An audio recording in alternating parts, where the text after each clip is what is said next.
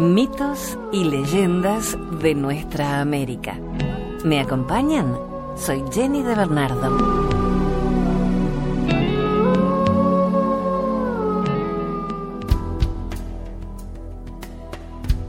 Leyenda de cara cruzada. En tiempos ignotos, tiempos de paz, el cacique de los pies negros, Piegán, vivía muy confuso debido a que su bella hija rechazaba repetidamente a cuanto pretendiente le ofrecía matrimonio. Pero en un serio diálogo con ella, ésta le confesó un intemporal y mágico pacto con el mismo gran espíritu, el dios Sol, por el cual ella le pertenecería solo a él. Ello le impedía desposarse. En la tribu había un guerrero que sufría de nacimiento una horrorosa cicatriz en su mejilla derecha. Esto le propinó el mote de cara cruzada. Sus amigos le aconsejaron que pidiera a la princesa, si bien se lo dijeron a modo de burla, él pensó mucho en ello y por rara intuición decidió llevarlo a la práctica. Esperó el momento oportuno y en soledad le expresó lo siguiente. No tengo nada, ni tipi, ni ropa, ni pieles. Sin embargo, hoy, aquí, te pido que seas mi mujer. La princesa meditó lo ocurrido y no sabía por qué sentía la necesidad de aceptar al joven marcado. Preguntó ahora al sol sobre su dilema. Este le dijo que había una forma, y ella era que cara cruzada se entrevistara con él. Única forma de borrar su cicatriz y que esa sería la autorización a que fueran pareja. Al contarle esto al pretendiente, este aceptó el desafío. Así, cara cruzada ascendió la cumbre del monte, pensando que allí estaría más cerca del tipi del sol.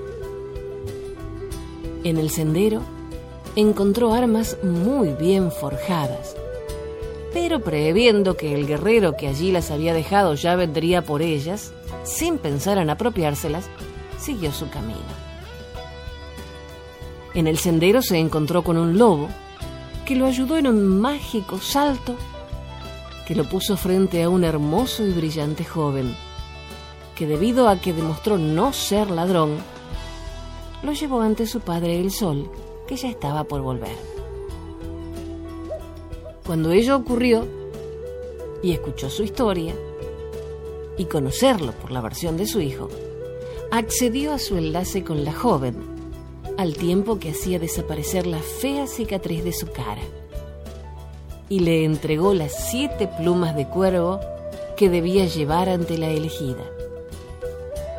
Al despedirlo, le indicó que volviera por el camino del lobo, o sea, la Vía Láctea, que pronto lo llevó a su tribu, a la que entró cubriendo su cara con una capa, la que solo se sacó al enfrentarse a la princesa, quien al ver su rostro perfecto y recibir de su mano las plumas de cuervo, que eran un regalo divino, inmediatamente formalizó su matrimonio ante su padre, el cacique.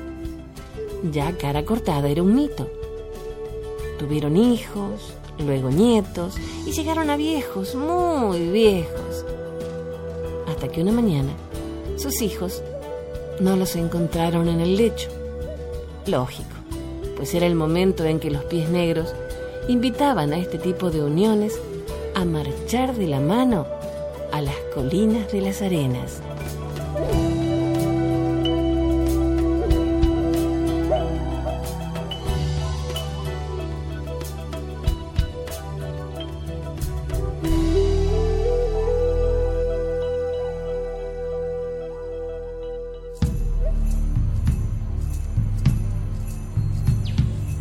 Creación del mundo según los indios Poni. De acuerdo con los Poni, el mundo fue creado por el dios Tirawa, quien envió a las estrellas a soportar el cielo. Algunas estrellas brillantes estaban a cargo de las nubes, los vientos y la lluvia. Esto aseguraba la fertilidad de la tierra. Pero algunas estrellas menores estaban celosas.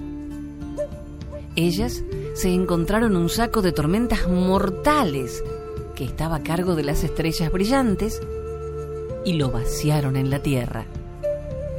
Esto introdujo la muerte en la tierra. Los Puní también creían que la primera mujer nació del matrimonio de las estrellas y el primer hombre del matrimonio del sol y la luna.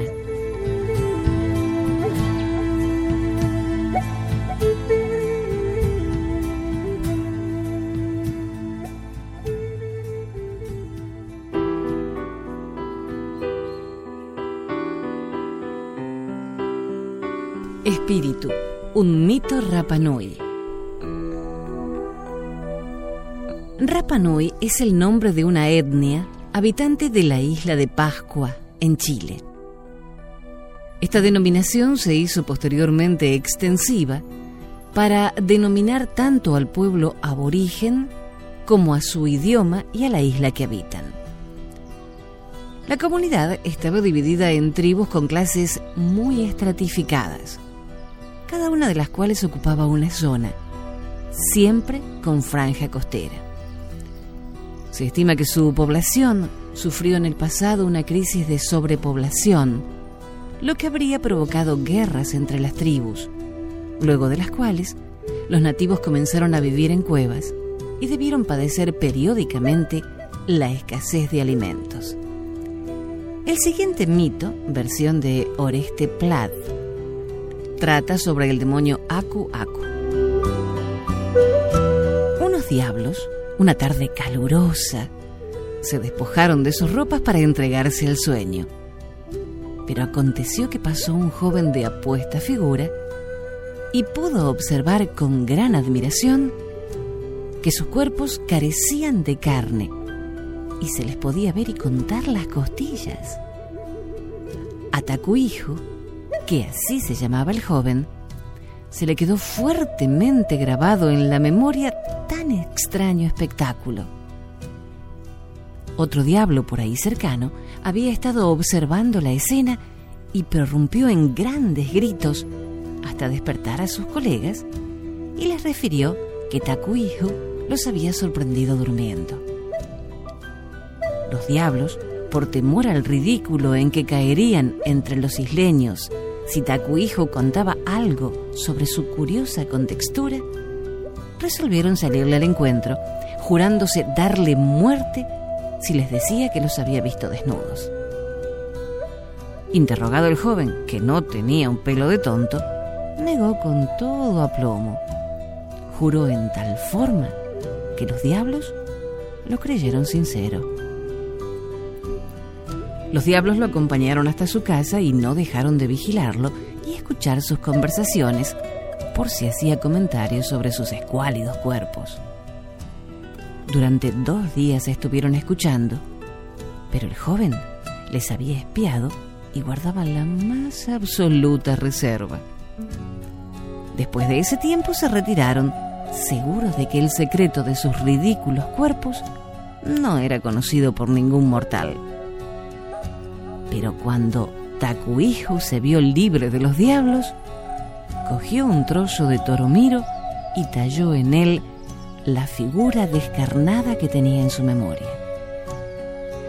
Tal fue la razón de las primeras imágenes de Aku Aku que se hallaron en Pascua. Y este, el medio de comunicación que encontró el nativo sin recurrir al lenguaje para contar lo que había visto.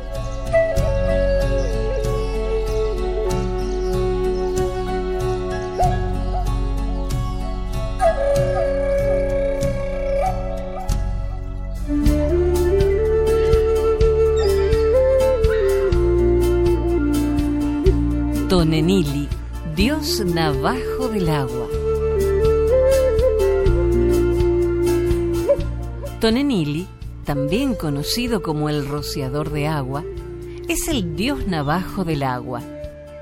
Tonenili es el responsable de la lluvia, agua, nieve y nieve. También causa truenos y relámpagos. Tonenili es un personaje travieso.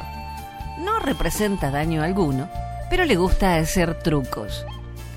Es conocido por causar aguaceros precisamente cuando las personas esperan que haya un cielo azul, como durante un picnic. Con frecuencia actúa como un payaso. Tonenili aparece con frecuencia en otras ceremonias de los navajo. Una persona se viste como Tonenili, con ramas de árbol de abeto y una máscara, y hace de payaso como dios del agua durante la ceremonia. Este elemento cómico es bienvenido en rituales muy serios como el canto nocturno navajo. El canto nocturno se hace para curar a alguien que está enfermo o para curar al mundo cuando se encuentra fuera de balance. El canto repetitivo se combina con danzas repetidas que hacen que esta sea una experiencia hipnotizante. Como payaso, Tonenili puede aligerar el humor durante el canto nocturno. Rocía agua alrededor y se divierte mientras que los cantantes cantan y los bailarines bailan.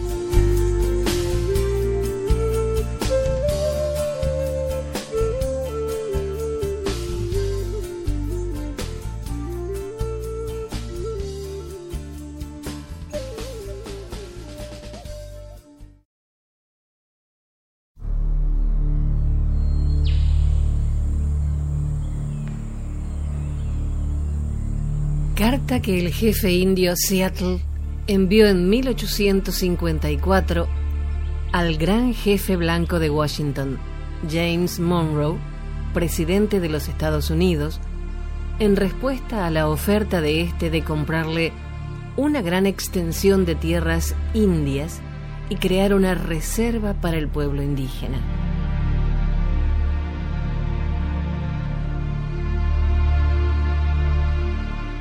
¿Cómo se puede comprar o vender el firmamento, ni aun el calor de la tierra?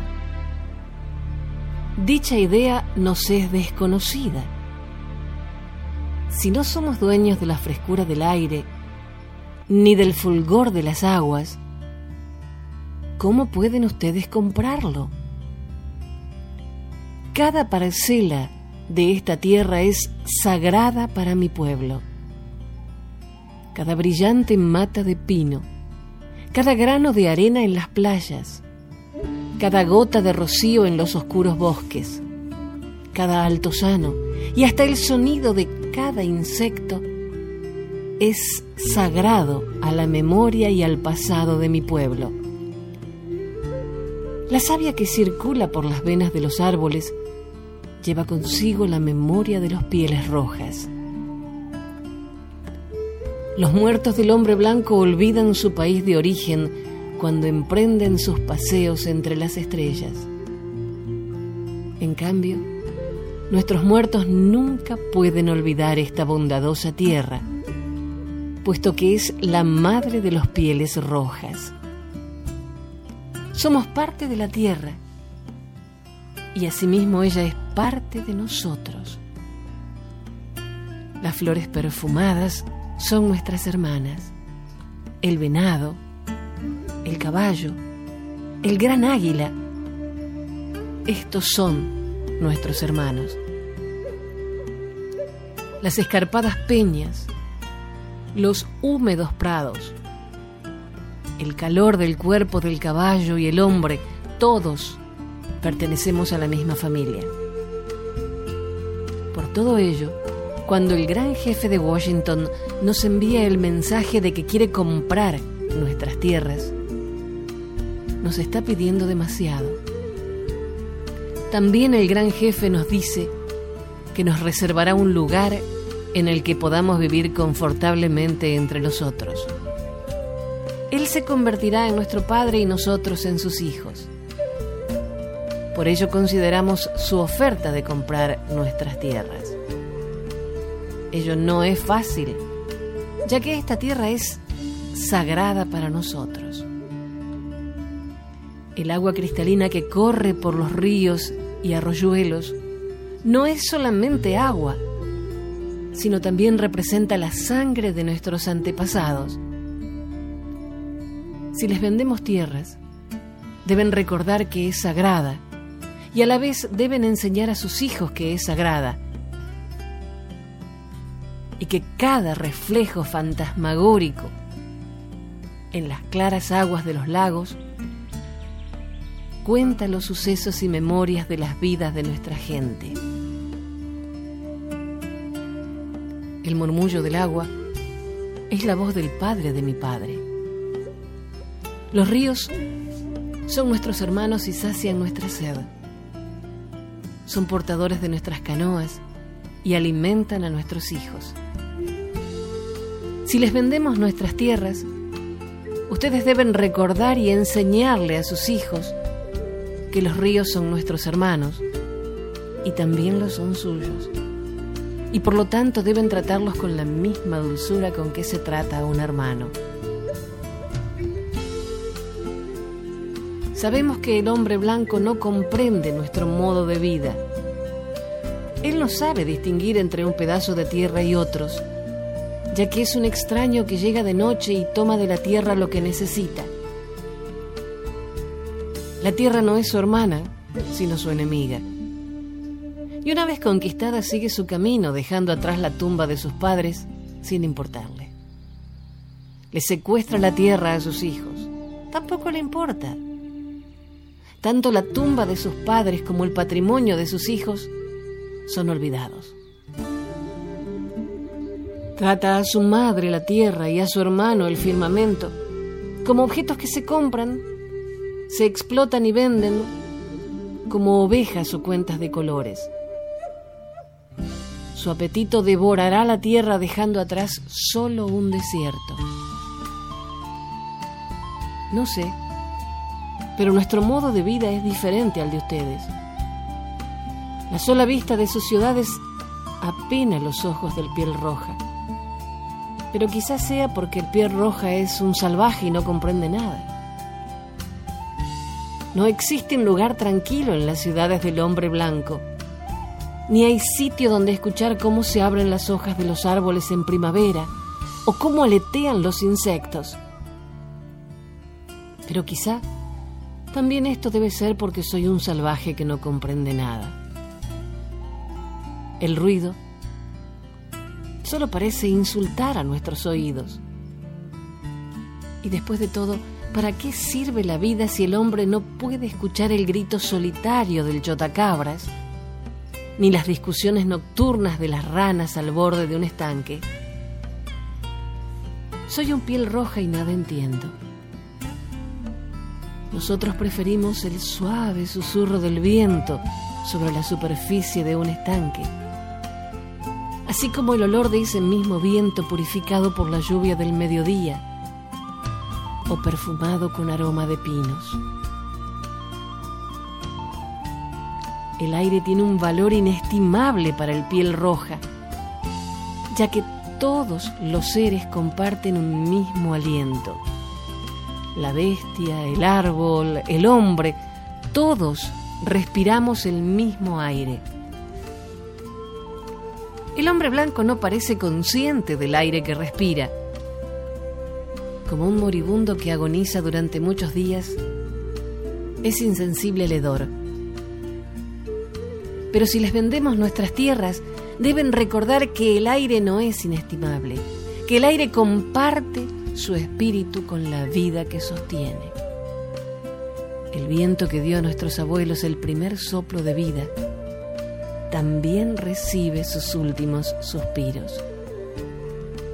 Y si les vendemos nuestras tierras, ustedes deben conservarlas como cosa aparte y sagrada, como un lugar hasta donde el hombre blanco puede saborear el viento perfumado por las flores de las praderas. Por ello, consideramos su oferta de comprar nuestras tierras. Si decidimos aceptarlas, yo pondré una condición. El hombre blanco debe tratar a los animales de esta tierra como a sus hermanos. Soy un salvaje y no comprendo otro modo de vida. He visto a miles de búfalos pudriéndose en las praderas, muertos a tiros por el hombre blanco desde un tren en marcha. Soy un salvaje y no comprendo cómo una máquina humeante puede importar más que el búfalo, al que nosotros matamos solo para sobrevivir. ¿Qué sería del hombre sin los animales? Si todos fueran exterminados, el hombre también moriría de una gran soledad espiritual. Porque lo que le sucede a los animales también le sucederá al hombre. Todo va enlazado. Deben enseñarle a sus hijos que el suelo que pisan son las cenizas de nuestros abuelos. Inculquen a sus hijos que la tierra está enriquecida con las vidas de nuestros semejantes, a fin de que sepan respetarla. Enseñen a sus hijos que nosotros hemos enseñado a los nuestros que la tierra es nuestra madre. Si los hombres escupen en el suelo, se escupen a sí mismos. Esto sabemos la tierra no pertenece al hombre, el hombre pertenece a la tierra. Esto sabemos. Todo va enlazado, como la sangre que une a una familia. Todo va enlazado.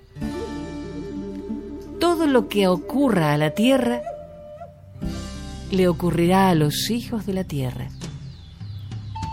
El hombre no tejió la trama de la vida, él es solo un hilo lo que hace con trama, se lo hace a sí mismo. Ni siquiera el hombre blanco, cuyo Dios pasea y habla con él de amigo a amigo, no queda exento del destino común. Después de todo, quizás seamos hermanos.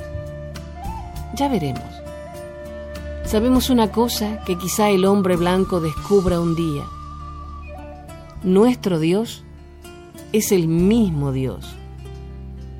Ustedes pueden pensar ahora que Él les pertenece, lo mismo que desean que nuestras tierras les pertenezcan. Pero no es así. Él es el Dios de los hombres, y su compasión se comparte por igual entre el piel roja y el hombre blanco. Esta tierra tiene un valor inestimable para Él, y si se daña, provocaría la ira del Creador también los blancos se extinguirán, quizás antes que las demás tribus. Contaminen sus lechos y una noche perecerán ahogados en sus propios residuos.